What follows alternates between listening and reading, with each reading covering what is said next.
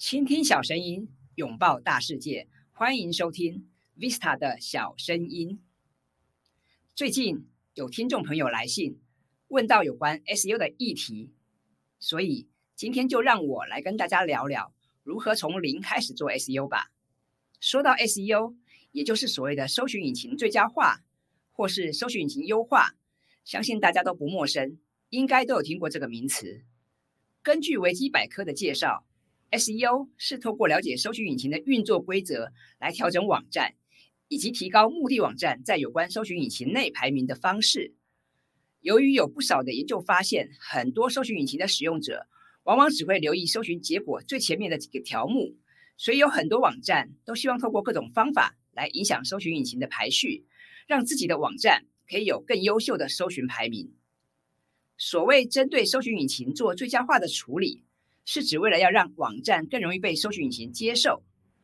搜寻引擎会将网站彼此间的内容做一些相关性的资料比对，然后再由浏览器将这些内容以最快速且接近完整的方式呈现给搜寻者。换句话说，SEO 就是透过搜寻引擎的规则进行优化，为使用者打造更好的使用体验。那说到 SEO。我之前曾经在《经济日报》的数位行销专栏写过一系列相关的文章。那我的目的很简单，就是希望可以对中小企业的朋友们啊有一些帮助。那说到 SEO，很多人可能会误会啊，他会以为说是不是只有大公司才有预算或资源可以操作呢？其实不然啊。那 SEO 的逻辑啊，不仅适用于大企业，即便是小公司、工作室或是自由工作者，同样都可以运用 SEO 来提高搜寻排名。那简单来说啊，人们之所以上网搜寻啊，这个原因其实很简单，通常只有三个，也就是找资讯、购物跟娱乐休闲。所以，如果你能够持续创建一些优质的内容，那么像 Google、Bing 或百度这些搜寻引擎，他们都会了解你的内容，了解你的专长啊，还有就是你在这方面做了哪些的努力。换句话说啊，SEO 的制胜关键就在于内容策略的应用。所以，如果你有兴趣想要研究 SEO，或者是贵公司有做 SEO 的需求的话，其实我们可以从换位思考开始啊，先去观察社会大众平常搜寻哪些关键字啊，或者他们需要哪些解决方案。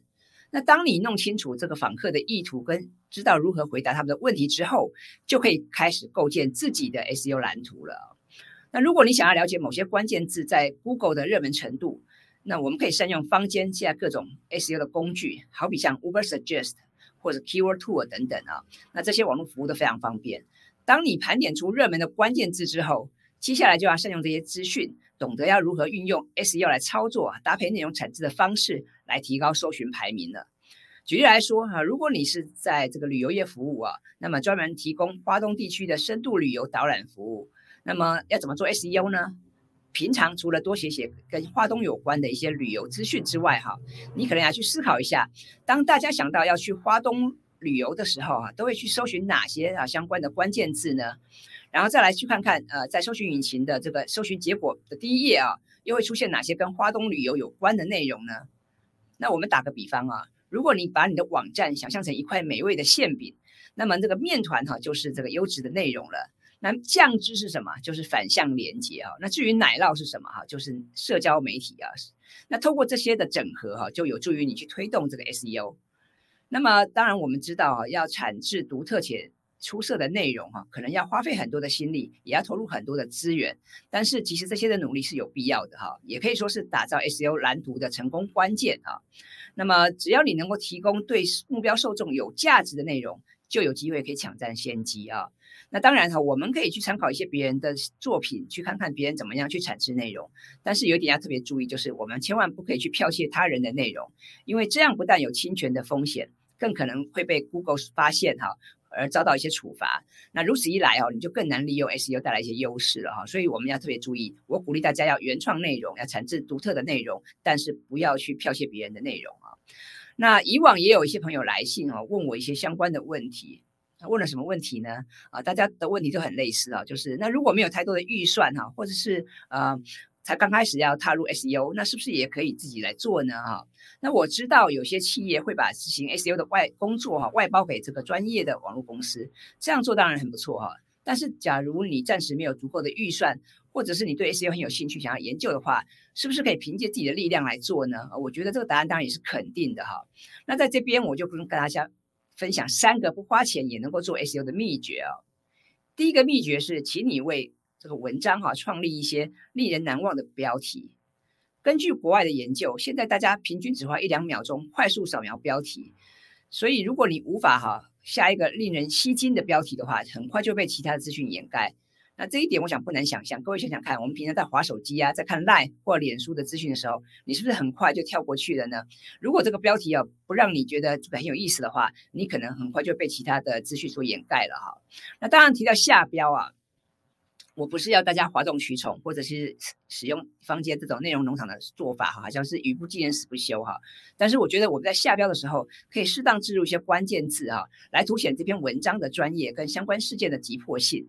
那当然，你也可以善用一些让人有感的数字哈，或者是一些资讯来虏获社会大众的一些眼球。那在下标的时候，我们尽可能要去控制标题的长度，最好在十五个字到三十字之内啊，太长或太短可能都不好啊。那第二个秘诀是设法保持这个内容的新鲜啊。那当然，前面我提到了，我鼓励大家去原创内容，去产制优质的内容。那另外，我想也要去思考一下社会大众对于这个资讯啊来源他们的需求啊，因为大家都喜欢看新闻嘛，都不想要看一些昨日的这个过去的新闻哈，所以我们要设法保持资讯的新鲜度，可以说是非常重要的一件事情。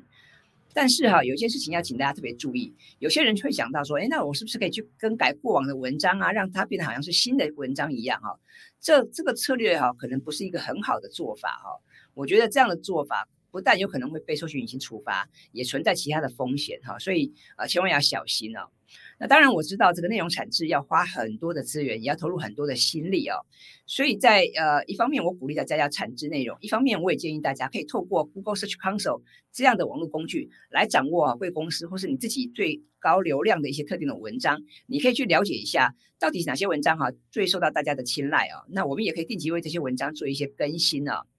那至于是哪些文章需要修改或更新呢？举例来说啊，好比说像这个文章里面提到的一些连接如果失效了啊，或者是文章里面一些图片有出现破图的现象，甚至是文章里面的一些资讯已经过时了，需要增补的话哈，那当然就需要重新整理。那当贵公司这些文章哈需要经过重新的修改之后哈，自然就可以得到一些多的。关注哈，而且不会影响原有的 SEO 网址啊，这跟这个成效哈，可以说是这个最好的一些内容行销的策略了。